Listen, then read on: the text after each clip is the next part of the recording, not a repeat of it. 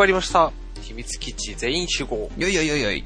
イエーイこの番組は、東京都近郊で活動している社会人バンド、秘密基地のポッドキャストとなります。アラサー・アラフォーの男子5人がゲームや音楽、アニメ、漫画など雑談形式で適当に語る内容となっております。うろ覚えの知識で話を進めることが多々ありますが、よろしくお願いします。はい、よろしくお願いします。はい。えー本日は収録日は2015年の5月30日はい。土曜日です。そして朝の10時からはい。やっております。おはようございます。おはようございます。寝起きのトヨッチョくん。起きです。そして僕、ジンタ。また、今日もこの2人でお届けさせていただきます。はいじゃあ、簡単にパーソナリティを紹介いたします。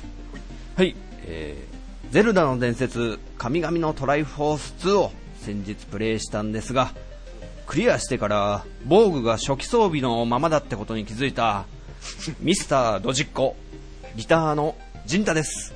いえー、じんちゃん、ドジッコドイェイイェイイェイ。そして、えー、実は昔、ロン毛だったトヨッチョです。いえー。いやいや、ありましたね。今もうかなり単発が板についてきたけど、うん。ねねえ。いいね、今の季節だったら、ロン毛だとね、あっちからね。まださ、会ってない人とかいるかな？合ってない人？坊主になったのをビビる人っているかどうだろうな。あのー、昔のほら、バンド仲間となかね。その辺は会ったことない人もいるだろうから、ねそこでわかるよね。だから、どんぐらい会ってないかっていうね。え、そうね。うちのお母ちゃんとかも見てないっけ？どうだろおっす。あー、あー、どうだったっけなう。ねうん。え。はい。ロン毛のトヨチョ。はい。そしてね、ドジっ子のエピソード、あの、そうなんですよ。初期装備のままラスボスにね、チャレンジしちゃって、ゼルダの伝説。うん。やたらとダメージ受けんなとは思った。本当に。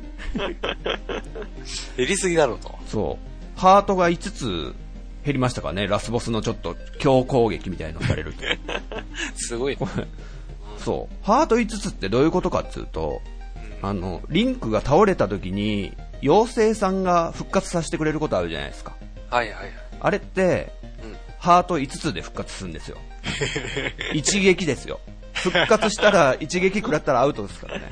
なるほど。一発分は復活してくれるっていうね。うんそれで、ね、ラスボスなんか強えなと思いながら、まあ、なんとかクリアしたんですけども、すごいよね。そんな、えー、二人が、ドジッコとロン毛の、元ロン毛の二人がお届けする今日の秘密基地全員集合。はい。秘密基地はね、あの、5人なんですけども、他のメンバー最近どうしてんのってことで、ちょっとね、説明しますね。はい。まず、キーボードのミッチーさん。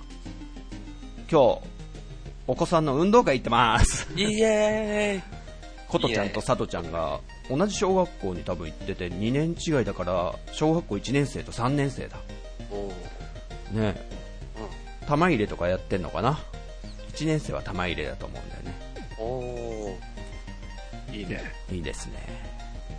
そして、コウスケくん。うんボーカルのコウスケくんは、ちょっと山口県、実家に里帰りしてます。ね。ちょっとした家庭の事情みたいのがあってですね、帰っていると。うん。はい。そして、ドラムの浅沼さん、どうしてるんですかね、今？そのまさん、起きてんのかな？昨日の夜すげえ飲まなきゃいけない日だ、みたいなこと言ってたから、潰れてるんじゃないかと。ねなかなかそういう感じでね、はい。タイミングは合いませんけども。はい。で、僕らのじゃあ、ジンタとトヨッチョの軽く近況報告なんかしちゃいます？僕、ジンタは、相変わらずゼノブレイドクロス。ついにですね、ラスボス。うん。お古典古典にやられて帰ってきました。へズタボロのボロ雑巾ですよ、もう。でね、僕いつも、大体 RPG やるときって、ラスボスにやられることが多いんですよね。初見で勝ったことがあまりない。で、もう、お前見てろよと。今度は余裕でひねり潰してやるぞと。いうことで今パワーアップを続けてます。なるほど。はい。そうか、ラスボスか。俺、俺どうだろうな俺も、そういうこと多いんじゃないかな一回やられて。やられて覚えるからね。うん。しまった、ビーム系使ってくんのかとかさ。ああ、そうだねう。ん。はい、豊地君は何かありますかね？そうですね。まあ、俺も相変わらずゲーム、いろいろとやっておりまして。うん。うん。なんだろうなあの、今、うーん、簡単に考えるだけで、あの、ゲームが4本ぐらいあるんで、うん。うん。全然なんだろうな。あの、その中にまあ RPG もあるんだけど、全然先進みません。そんな4本掛け持ちしてたらね、やっぱり、う、うん。単純にね、何ですか、1日の配分が難しいですね。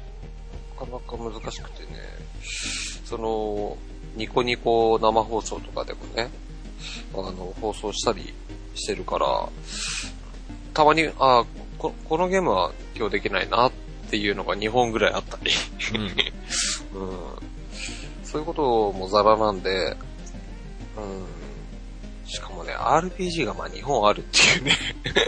しかもちょっとね、ボリューム重ための、そうだね。これ1年ぐらいかかるんじゃないですか？やばいね。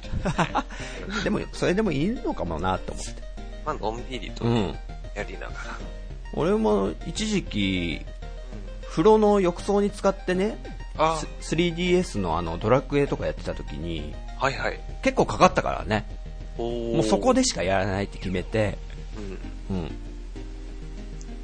あの、お風呂に入ってっていうのはさ、うんあの、まあ、大体どれくらいの時間やってたの？30分ぐらいかな。はあ、30 1日分か。。うん。はあ、そりゃかかるね。うん。なるほど。はい。まあ、そんな感じです。です。はい。ということで、うん今日はね、あの、二人のちょっと最近やって、ちょっと面白かったゲームを紹介しようかなと。はい。うん。そんな回にしたいと思います。おい。それでは行ってみましょうか。秘密基地全員集合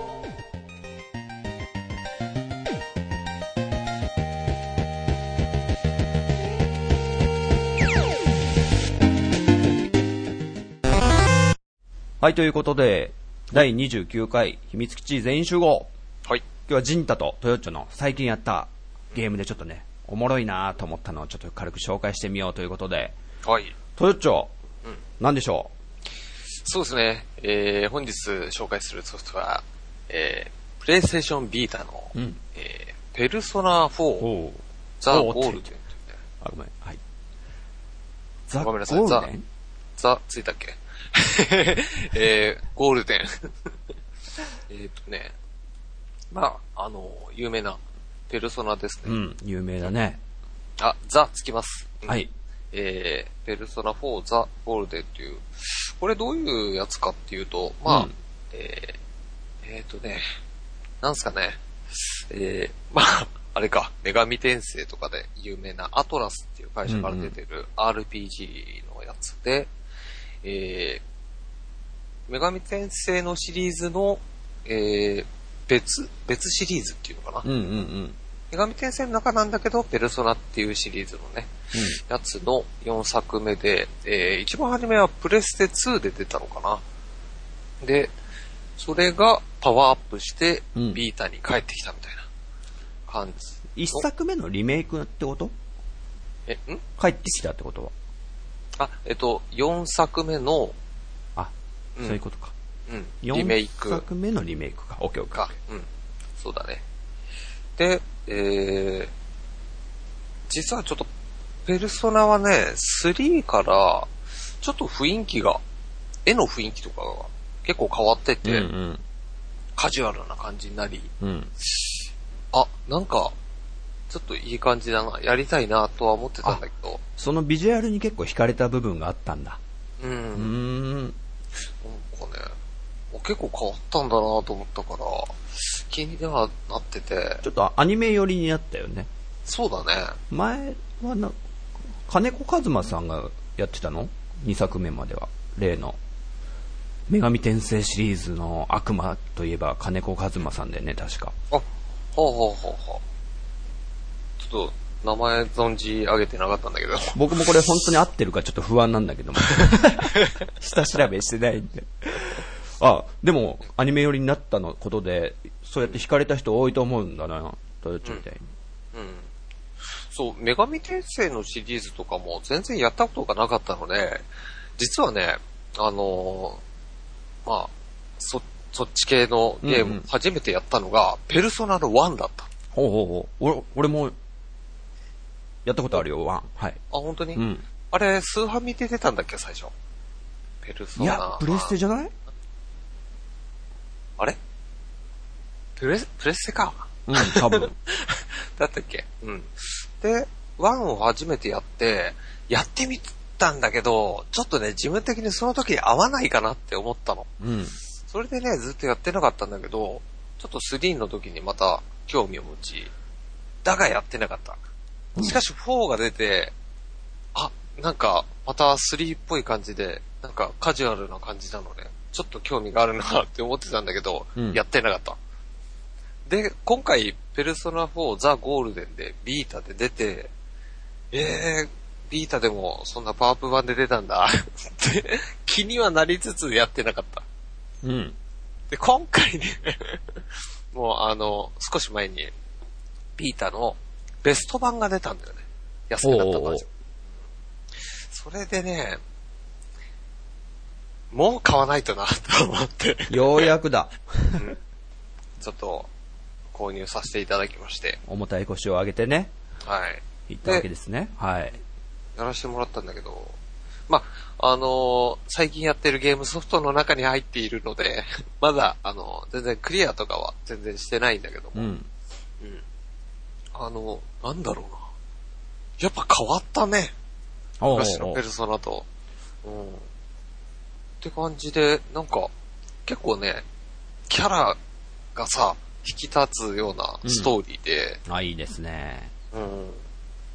なんかこう、あの、まあ、かん、簡単に話すと、まあ、主人公がある、まあ、田舎町に引っ越してきて、うん。でそこで、まあ、ある事件が起きて、うん。で、まあ仲間たちとこう、なんか、そ、まあ操作っていうかね、うん、していくみたいな感じのストーリーなんだけど、うんで、その仲間一人一人のさ、なんかこう、あ、こいつ、こんなとこもあったんだ、みたいな。こういう弱弱さを持ってんだ。でも、なんだろう、それをこう、なんか認めて、先に進んでいくみたいな。うんうんあ、いいですね。そうやって徐々に話が進むとキャラが分かってくる。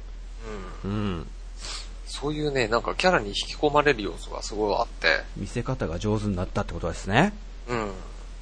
なんかいいな。あ、じゃあ次、こいつ、なんか、助けなきゃいけないから、こいつの話も出てくるのかなみたいな。うん。うん。楽しみがあってね、すごい楽しくやらせていただいております。はい。はい。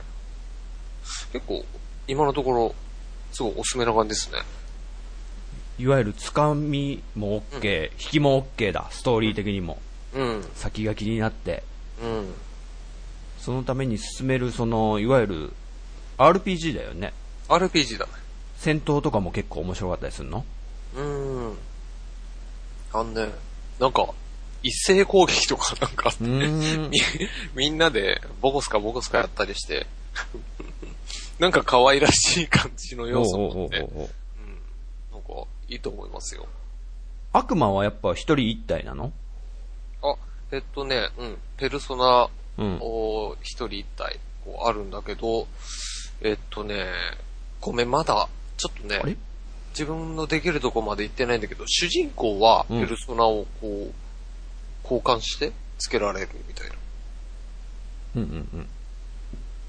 話 らしいんだけど、まだちょっとみんな一体ずつしかない感じだね。俺最初、ペルソナの1やった時思ったんだけど、うん。ジョジョのスタンドっぽいよね。ああ、そうだねペル。ソナっつって、ボワってなんか、自分の後ろにボワって出てきてさ、うん。うん。そいつが代わりに戦ってくれるみたいな。シルバーチャリオッツみたいなね。的なね。オラオラオラオラですよ。今、アニメ版はもうかなり3部、かなりクライマックスですけどね。おお、はい。そうですね。そんな感じです。みんなもやってみてね。ちょっと興味あるな。俺もね、1やって、なんかいまいち途中でやめちゃったんだよね。うん。うん。なんか、特に先気になんないからいいや、みたいな。ああ。でもかなり変わってきてるってことでね、うん。気になるので。うん。なんか全然変わってるよ。ちょっと見てみよう。まずはプレイ動画から。まあその辺からね、入るのも全然ありだと思うので。というわけで、トヨッチョの最近、おもろいゲームは、ペルソナ4ザ・ゴールデンでした。はい。ありがとうございます。はい。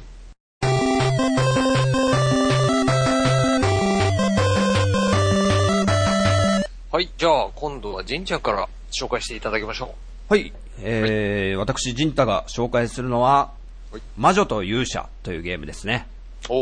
はい。3DS のダウンロードコンテンツで、まあ、400円ぐらいで買えてしまうゲームなんですけど、ダウンロード専用のソフトだ専。用ってことですね。うんはい。で、フライハイワークスって会社なんですけど、ここがなんかそういうダウンロード専門のライトなゲームをね、配信してるような会社で、はいはい。フェアルーンっていうね、ゲームが、僕スマホでやったんですけど、俺 3DS でやりました。やりました。はい。そう。そこは得意としてる、あの、ジャンルはですね、8ビットテイストなアクションゲームなんですね。うん。いわゆるあの、ファミコン風なドット絵うん。のキャラクターたちが、えーちまちま。またこれまたファミコンっぽい音の中で、えーアクションしていくと。で、やってみた感想なんですけど、うん。もうシンプルで、うん。もうサクサク、サクサク進んでいく。うん。ので、もう一面クリアするのに3分とか、3分？そんな？う んそんなもんなんで。す。で、面白かったので紹介させていただきますと。なんか、ニュアンスとしては、あの、前紹介したあの、カエルのために鐘は鳴る的な、はいはい。ああいうなんかサクサク進んでいくドット絵の、うん。えーアクションゲームかなって感じなんですね。うで、どんな感じのゲームかっつうと、あの、2D のゼルダ的な、ん。うん。見下ろし型の画面ね、上から。うん。バードビューっつうのかな。で、主人公は剣を持ってるんだけど、敵に体当たりでうん倒していく、あの、うんイースみたいなうん。アクションゲームであると。はい。で、主人公はただもう武器とかを振ったりはしないでぶつかるだけなんで、いわゆるスライドパッドで動かして、周りから、周りから迫ってくる敵にぶつかってぶつかってどんどんどんどん倒していくっていうだけのゲームなんですよね。うん。うん。で、いわゆるステージクリア型で、画面はもうその面は固定で、スクロールはなし。うん。で、ステージクリアの条件は、あの、画面の真ん中にいる石になってしまったあの、仲間の魔法使いの女の子、魔女をですね、守り抜くことなんですよ。その面が始まると、その真ん中に石になってる魔女に向かって敵がわんさかもう四方八方からですね。迫ってくるんですね。ま、ゆっくりゆっくり。最初はゆっくりなんですけど。うん。で、それに体当たりどんどんどんどんして、倒す。だけです。なるほど。単純明快な。明快ですね。で、一定の敵の数を倒せばクリアとなると。おー。で、その数はね、ちょっと、わからないんですよ。あと何匹とか出るわけではないんだけど。でも、最後の方になんか音楽がちょっと変わって、その面の最後に音楽が変わって、ちょっとでっかいモンスターが出てきたりするんで。あ、こいつが多分、最後の山場なんだなってことは分かったりする。で、逆に、魔女、真ん中にいる石になってしまった魔女を倒されちゃうとゲームオーバーとなると。うん。敵がもう真ん中に迫ってきて、ちょっと気抜いてるとどんどんどんどんどんどんどんどん魔女にダメージ与えてって、ヒットポイントみたいなのが一応あって、うん。で、最後、ガタン石が崩れてしまうと。それを防ぐためにただひたすら体当たりで倒すと。でこれ何が面白いかっていうとですね、うん。うん。面が進んでいくと辛くなってくるんですよ。もう敵も強くなっていくし、うん。でも単純に敵が落とす経験値とお金を集めると、うん。ステージのクリア後にね、ショップに入れるんですね。で、そこで剣をパワーアップするか、はい。もしくは、あの足の速さを速くするか、おとか、体力ゲージを上げるかっていうのを選べて、うん。要はもう、同じ面も繰り返しプレイできるんで、うん。何回か繰り返してたらもう強くどんどんなってくんで、うん。どんどんどんどん進めるようにはなってくという。はいはい。それがちょっとでも快感だったりするんだよね。ああ。さっきまで倒せなかったうん硬いやつがうん。5発殴っても倒せないかったやつが一撃でスポンといけちゃったとかね。そんな感じですすぐ終わっちゃうゲームだから、うんなんかついついやっちゃうっていうね。う。うんん。なかなかハマりましたね、これ。へえ。はい。まあ、あれだよね、携帯のアプリとかもさ、結構サクサク進むやそうそうそうつとか、ね、ちょっと、じゃあちょっと空いた時間にっていうのにね、まさにそういうライトなゲームだったね。うーん。で、主人公はね、体当たりしていくとね、自分の体力も減っちゃうんだよね。おー、一応自分の体力もあるんだね。あるある。で、イースって半歩ずらしみたいなのあったでしょ。うん。自分がダメージ食らわないように。でもね、そういうのはなくって、おうもうとりあえずどんどん減ってっちゃって、おーゲージがゼロになると、気絶しちゃうんですね、主人公。あー、なるで、しばらく立ち上がれない。ほど。くるくるくるって転がっちゃって。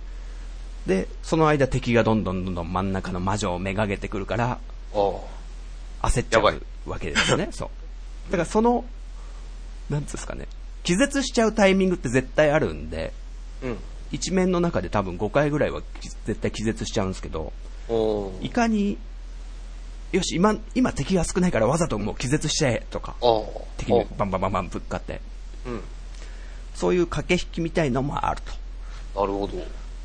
で、もう一個の肝なのが、うん。実は石になった魔女がですね、うん。復活するシーンがあるんですよ。おー。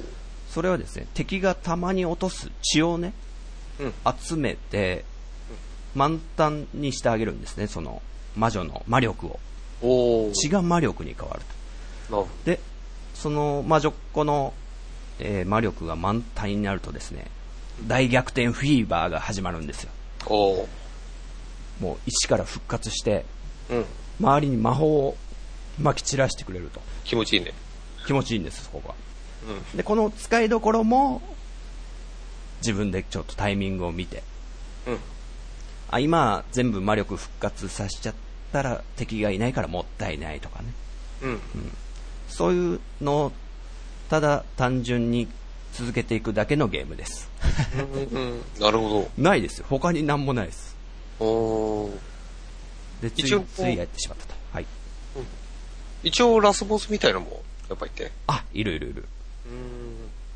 で、ちょっと、えーストーリー的なもんも一応あって、うん。あの、勇者と魔女がですね、二人で、あの、メデューサを倒しに行くっていう話なんですよ。うん。で、一番最初ゲームが始まると、そのメデューサと戦ってるシーンだったかな、確か。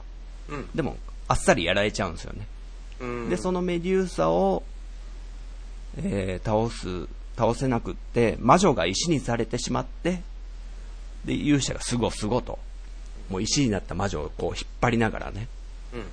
ドラクエのあの棺桶を引っ張引っ張るような感じでさ、うん。一生懸命帰ってきて、で、また、ラスボスであるメデューサを目指して、ちょっと進んでいこうって話ですね。うん。なんだろう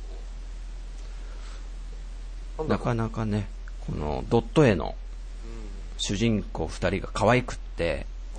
で、全くバックボーンとかも、ま、全然語られない話なんで、こんなね、シンプルなゲームだから、うん。勝手に想像しちゃうんですよね。この、この勇者と、この魔女の女の子は、付き合ってんのかなとか。なるほど。うんはい。な感じですね。実はね、体験版で一回やったんですよ、これ。おー。で、面白いなって思ってて、でも、お金はいいかって思ってたんですけど、うん。あの、あるポッドキャスト、ヒゲとパンダのおたわむれっていうね、ゲーム系のポッドキャストさんでですね、うん。パンダさんが話してて、それ聞いてたら、やりたくなっちゃってですね。で、購入してしまったと。うん。ちなみにですけども、えー5時間ぐらいで終わります。5時間くらいか。そう。400円だから、ちょっと、うーん、5時間じゃ少ないって思う人もいるかもしれないですね。はい。というわけで、まとめるとですね、あの、こういう可愛いドット絵キャラが気に入ったらね、体験版もあるので、ちょっと 3DS で触れてみてはどうかなっていう。うんそんな感じですかね。うん。うん、ちょっと、佳作って感じ。良作、良芸だったなと思って紹介させていただきました。はい。はい。魔女と勇者。はい。はい、ジンタでした。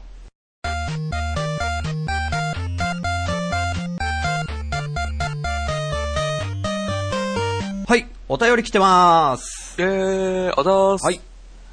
毎回ありがとうございます。というわけでですね、えー、ツイッターで、のりおさん、いただきました。ありがとうございます。ありがとうございます。ごめんなさい、ののりおさん結構前にいただいてたんですけど、僕は相変わらずまた見逃してしまっていてですね。はい。前回紹介し忘れてしまったんですけども。はい、はいのりおさん。えー、Wii の RPG は、アークライズファンタジア、ラストストーリーもあったのではないかと思います。うんどうでしょう？ということだったんですけども。のりおさん、はいありがとうございます。ありがとうございます。そうなんですよね。僕は、浅沼さんとなん第25回で話した時に、Wii って全然 RPG なくってさーっつって。うん。あと、オプーナーぐらいしか思いつかなかったんですよね。ゼノブレード以外に。でこのアークライズファンタジアって全然知らなかったんですけど、僕。えー、っと、俺、なんとなく名前聞いたことあるような気がするっていう気がするけど、全然わからない。これ知らなかった。うん。あと、ラストストーリーはね、ちょっとうっかりしてました。あー、ラストストーリーね。坂口さんのね、あファイナルファンタジーの生みの親の坂口さんが、あの、ミストウォーカーって会社を立ち上げて、そこの作品ですよね、ラストストーリー。これもね、気になってはいたんですけど、やってないっていうね。はい、ということで、のりおさん、ツッコミ、ありがとうございました。ありがとうございま。ますたお待ちしてます。はい。では、ムッシュさんからいただいております。はい、こちらは第27回ですね。はい。そうですね。はい。第27回、FF の音楽で好きなのは、ドハマりした FF6 の CM でも使用された、えーファンタスゴマリアのファイナルファンタジー、FF3、悠久の風伝説の、えーこれ、なんて読むんだろう？なんて読むんですかね。ロ英語ですロけど。ローミングシープかなかな？間違ってたすいません。えー、テスト。えー、魔導アーマーに乗ったティナが渋谷を蹂躙するシーンは今でもまぶたに焼き付いています。ということでいただいております。はい。はい、ムッシュさん、ありがとうございました。ありがとうございます。これね、ティナのコマーシャル覚えてる。うん。あったね。あれ渋谷だったんだ。俺ね、覚えてないな。あ、本当？マドアーマー。まあ、詳しくはあんま覚えてないんですけどね、音楽とかも全然覚えてないんですけど、コマーシャルの。ムッシュさん、詳しいですね。うん。ねえ。X か。うん。FF6 が好きって言ってくれて嬉しいんですよね、僕は。僕的、ファイナルファンタジーベスト10で、第2位ですからね、FF6 は。おうなんかね、いろいろさ、ほら、ベストな FF とか、いろいろこう喋ってきたけども、うん。俺の中で印象的というか、すごい心に残ってるっていうのは、あの、FF5 なんだよね。うん。それはね、一番初めに買ったソフトっていうのもあるし、なんか、あの、ちょっと待った。一番初めっつうのは？ん？一番初めに買ったソフトっていうのは？ごめん。えっと、FF の中で、ああ買ったソフトってことだね。FF の中で最初が5だったんだね。へ自分で買ってやったっていうのは5で、えーっとね、まあもちろん4とか、あの、3とかも、その後にやってはいたんだけど、あ、その後じゃねえや。FF3 とかは、まあその前にやってるか。え。うんうん。いたんだけど、友達に借りてとか、ああ、そういうことか。いいとこのお兄ちゃんが持ってたからとか、うん、だったんだけど、5初めにやって、やっぱギルガメッシュとか、結構なんか。いろいろ、まあ、オメガだったり、シーリュウだったり、よく覚えてるもんね。ストーリーだったり、いろいろ印象的っていうの5が結構ここに残ってんだよね。ってふと思っちゃってさ、なるほど。失礼しました。いえいえ。な感じで、ムシさん、ありがとうございます。そうでます。えっと、山屋さん。はい、山山さん、いつもありがとうございます。はい、ありがとうございます。では、山やんさんからいただいております。えー、27回拝聴えー、フェイウォンが歌ってた FF10 のテーマ曲が大好きでした。フェイウォン綺麗だったなーって、ゲーム楽曲ではないですね。そんなことはないです。ゲーム楽曲でしょフ ェイウォン自体がね、まあ綺麗だったのねう。。うん。浅沼さん、ミニチュアシュシュナウザー飼ってるんですね。うちにもシュナウザーが 2, 2匹います。おう2匹とか2頭とと言うと、嫁に怒られます。つまり、二人って家ってことなんですかね。家族の一員ですか、ねはい。ありがとうございます。はい、山内さん、ありがとうございます。フェイウォンが歌ってた FF10 のテーマ。フェイウォンって FF8 じゃなかったでしたっけ？違います、えーっとね、Eyes on Me って曲じゃないかなって僕ちょっと調べたんですけど、記憶が確かじゃなかったんで。多分そっちのこと言ってるんじゃないかなと思って。うん。あれも良かったですね。エンディングの曲だったんじゃないですか？確か。うん。トヨッチョは FF8 のエンディングは見てないね。えーっとね、ごめん、見た。あ、見たの？実はね、そう、途中で、あの、やめちゃったっていう話は前ちょっとしたと思うんだけど、うん。あの、話わかんないけど、エンディング見たいと思って、あるね。でその時に、うん、友達がね、やっぱ、あの、やってたから、よく遊んでた友達に行って、ごめん、ちょっと、FF8 のエンディングを見せてくれって言って、あ、それやったことあるな、俺も。うんうんそいつにクリアしてもらって、うん。エンディングだけ見ました。ね。昔はそういう YouTube とかなかったわけでね。そうだね。うん。どうしようもなかったもんね。うん。だからね、僕も FF の102のエンディングは友達ん家で見ました。おー、なるほど。真のエンディングがあったからね、102あ確か。ー。う。うんん。もうめんどくさくって、いいやと思って。最後だけ見せてくれと。うんはい、そんな思い出があります。はい。山谷さんもミニチュアシュナウザー飼ってるということで、ね。ね、可愛い写真載っけてくれてますけども、うん。はい。このお二人のワンちゃんを、ね。いつまでもね、元気でいてほしいものでありますということで、はい。はい。山谷さん、ありがとうございます。ありがとうございます。じゃあ、お次第27回に、瀬古さんいただいてます。ありがとうございます。ありがとうございます。久しぶりにお便り出します。瀬古と言います。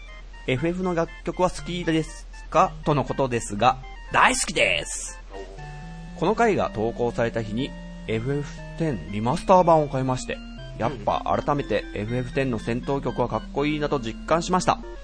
今後の FF 作品にも期待したいところですね。笑い。ありがとうございました。はい。瀬古さん、ありがとうございます。ありがとうございます。あのですね、瀬古さん、あの、去年の11月ぐらいにうん1回目のお便りいただいたんですけど、うん。はい。その時はね、まだ学生さんで、うん。今年の多分4月から社会人になって働いてらっしゃるんだと思います。素晴らしい。素晴らしいおめでとうございます。それでもね、こうやって聞いてくださっているというのが嬉しいですね。嬉しいですね。生。活が変わったのに。はい。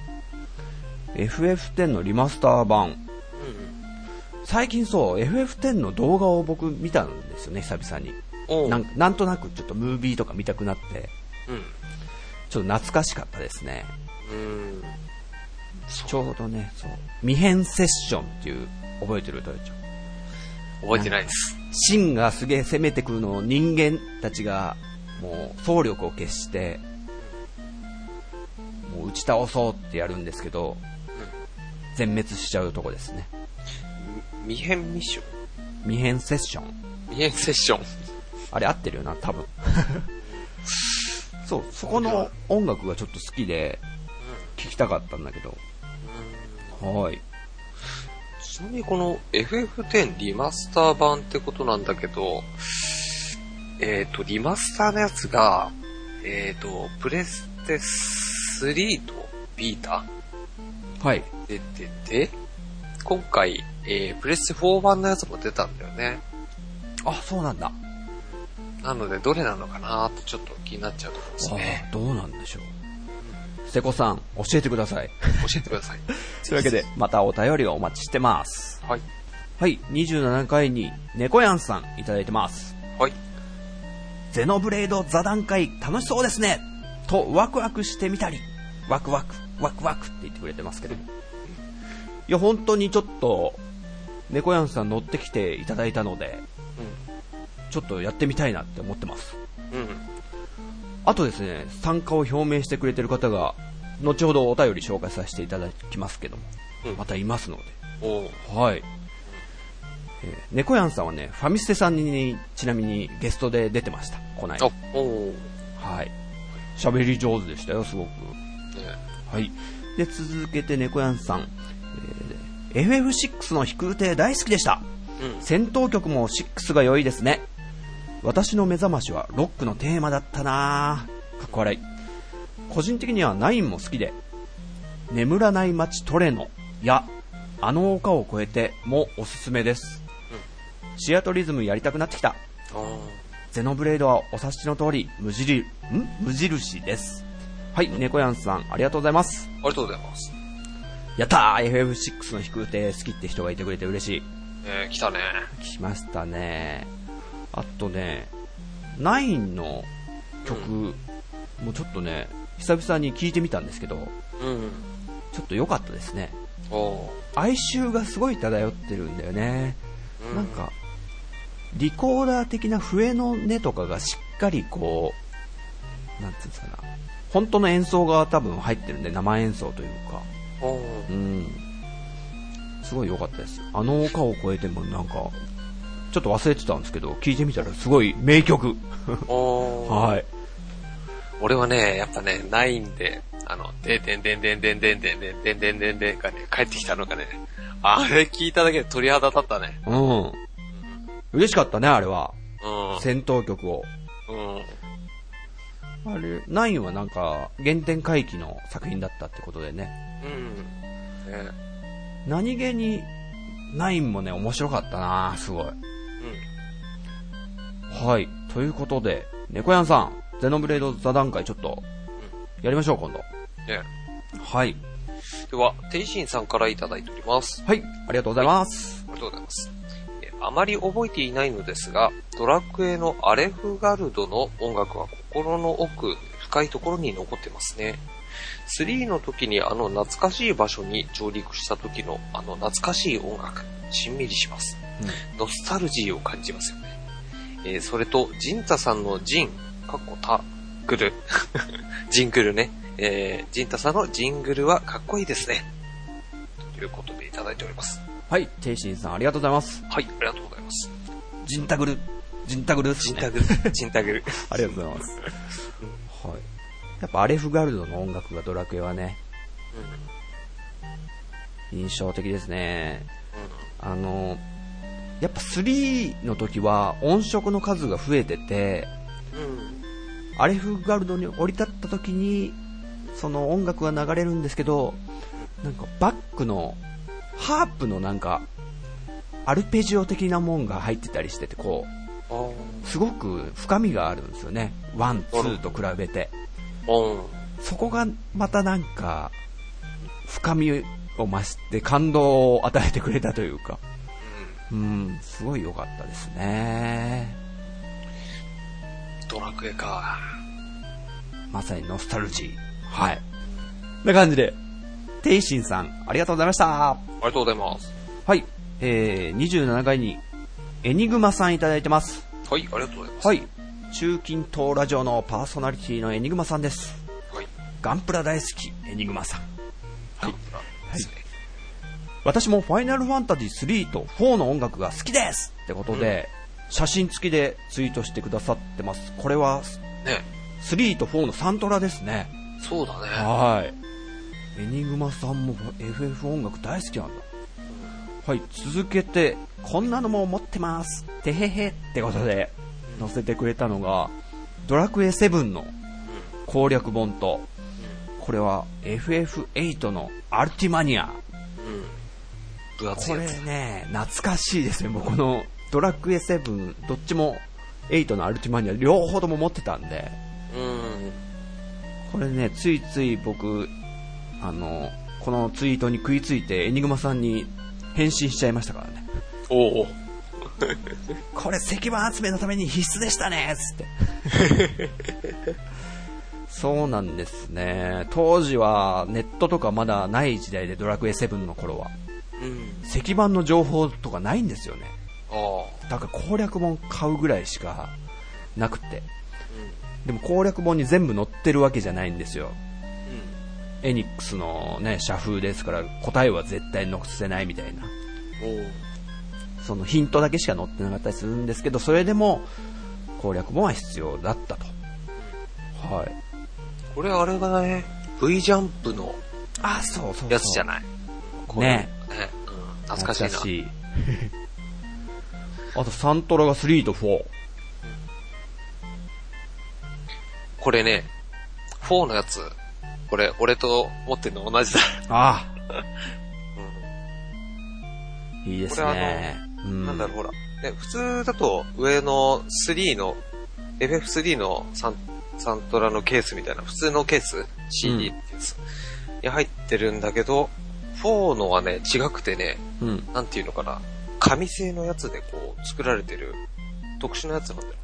いわゆるハードカバー的なうん。感じだよね。うん。あの、ただね、これあの、中に、えー、なんだ、その普通のケースが入ってるわけじゃなくて、うん。あの、何これをこう、えー、今、開いていくんだ。パタンパタンパタンってでしょ。あのね、開くと、えっと、左側にこう、何えっと、歌詞カードじゃないけど、そういうやつの、あの、ブックレットみたいなやつがこう、貼り付けてあってう、ーん。で、右側にこう CD 何？ペコッとはめる、えーところがあるんだ。で、その、まあ、左側にこうくっついてはいるんだけど、まあ、ペラペラ、あの、中は見れるから、こう、中見てって感じ。が特殊な、なんか、ケースっていうか、こんな感じなんだよね。うんうんうん。懐かしいな。ねえ。何気に僕 FF 好きとか言ってますけど、音楽好きって言ってますけど、サントラ一つも持ってないですからね。うん。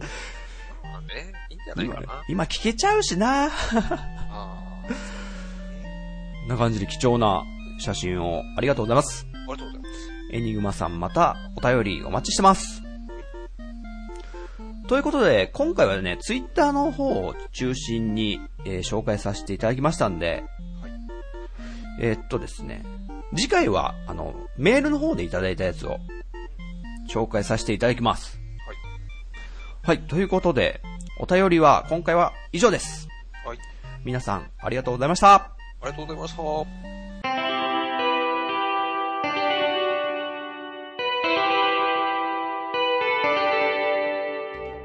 はい、エンディングです。えはいー、今回はね、うん。お互いの最近やったゲームをちょっと紹介させていただきました。はい。トヨッチョがペルソナ4ザ・ゴールデン。はい。そして私、ジンタが魔女と勇者。はい、この2本でした。はいどうでした？うん。なかなか、本日も楽しかったですね。こうやってあの、最近やったゲームもどんどんどんどん喋っていかないと、どんどんどんどん過去になっちゃうなと思って。そうだね。ううん。ん。トヨッチョがちょっとね、話したそうだったっていうのもあってさ、最近ね。ね、いろいろちょっと物足りねえ、物足りねえみたいなこと言ってたんで。まあ、限られた時間の中でね、またね、こう、詰め込んでいくというのも、うん。うん。また僕たちも話の勉強になるということで。そうですね。はい。次回も、あの、最近やったゲームを、ジンタトヨッチョで話していきたいと思いますので。はい。はい、というわけで、トヨッチョよろしく。はい。えー、秘密基地、秘密基地、ちょっと待って、ちょっと待って。あの、僕も一言言えないんですけど、うん。みんな結構、あの、自分のバンド名を噛むよね。ね、秘密基地っ。て言いづらいんだよ、これ。うん、秘密基地、秘密基地。はい。はいよろえー、秘密基地。はい。秘密基地全員集合では、リスナーの皆さんのご意見、ご感想をお待ちしております。はい。えーメッセージは番組内で全てご紹介させていただきますので、どしどしお送りください。待ってます。秘密基地ブログ内のお便りフォーム、もしくはツイッターの秘密基地アカウントに直接リプライ、もしくはハッシュタグ秘密基地全員集合をつけて、えーツイートしてくださると、僕たち大喜びでございます。はい。転げ回って喜びます。はい、ゴロゴロです。はい。えーはい、秘密基地のツイッターアカウント、えーフォローも随時お待ちしていますので、えーチェックよろしくお願いします。えー iTunes ストアでは最新15回までの、えー配信とななっておりますので、過去回は秘密基地ブログで、えーご確認をお願いいたします。はい。はいよ。ろしくお願いします。はい。あの、ツイッターのアカウントの方、遠慮なさらないで、えーうんフォローしていただけるとはい。嬉しいです。嬉しいです。まあ、人によってはね、もう、聞いてるのさえバレたくないって方もいらっしゃると思うんで、あ強制はもちろんしないんですけども。僕も昔は、ファミステさんとか、暴れラジオスさんとか、あの、全くね、サイレントリスナーしてましたからね。リアクションとかなく。ちょっと隠れながらね。そうです。なかなかね、お便り送るとか、そうやって自分の存在をこう、出すのって勇気がいるんですよね。ああ、そうだね。なので、はい。そこは無無理なさらずに。うん。ということでね、はい。えー告知があります。はい。えー秘密基地、えー10月にイベントが決定しております。ライブのイベントですね。はい。えー第5回秘密基地文化祭と称しまして、はい。10月24日の土曜日に、えー東京は池袋ライブインロサというライブハウスでですね、えー金額がですね、3500円。おそして飲み放題、食べ放題付きの、なんだって？えーいわゆるホームパーティー的なちょっと形式で、うん。食事も出るのでちょっとこのお値段になってるんですけども、そうですね。本当に飲み放題であの、いいビールとか出るので、まあいいって言っても朝日のね、普通のスーパードライとかなんですけども、そこら辺が飲み放題となっております。はい。えーそんな中、あのーライブを楽しんでもらおうと。うん。はい、意気込みの方はトヨッチョくん。いやー、もう楽しみで仕方ないですね。毎年恒例な感じですけど。うんこれがあるからちょっとバンドを続けられてるぐらいのね。他でライブやってないですからね、最近。やってないですね。そこを目指してちょっとね、スタジオとかやってたりしますんで。はい。もちろんちょっと近くじゃなくて来れないという方も、行きたいけどちょっと無理だなという方もいらっしゃると思うんで、うん。もちろんあの YouTube とかにライブの動画とかもアップしたりしますので、うん。ね、生放送とかできたらね、一番いいんだけどね、トヨッチョ得意なやつ。そうだね。うん。なんかできればいいんだけど。ね、そういうのもできたらいいんですけど、なかなか。難しいので。はい。もし近くでお時間ありましたら、そして興味ありましたら、えー声かけてくださいということで、はい。10月24日土曜日、よろしくお願いします。お願いします。ということで、今回は第29回ということで、次回いよいよ30回です。30回だね。特になんかやるとかないです。ないです。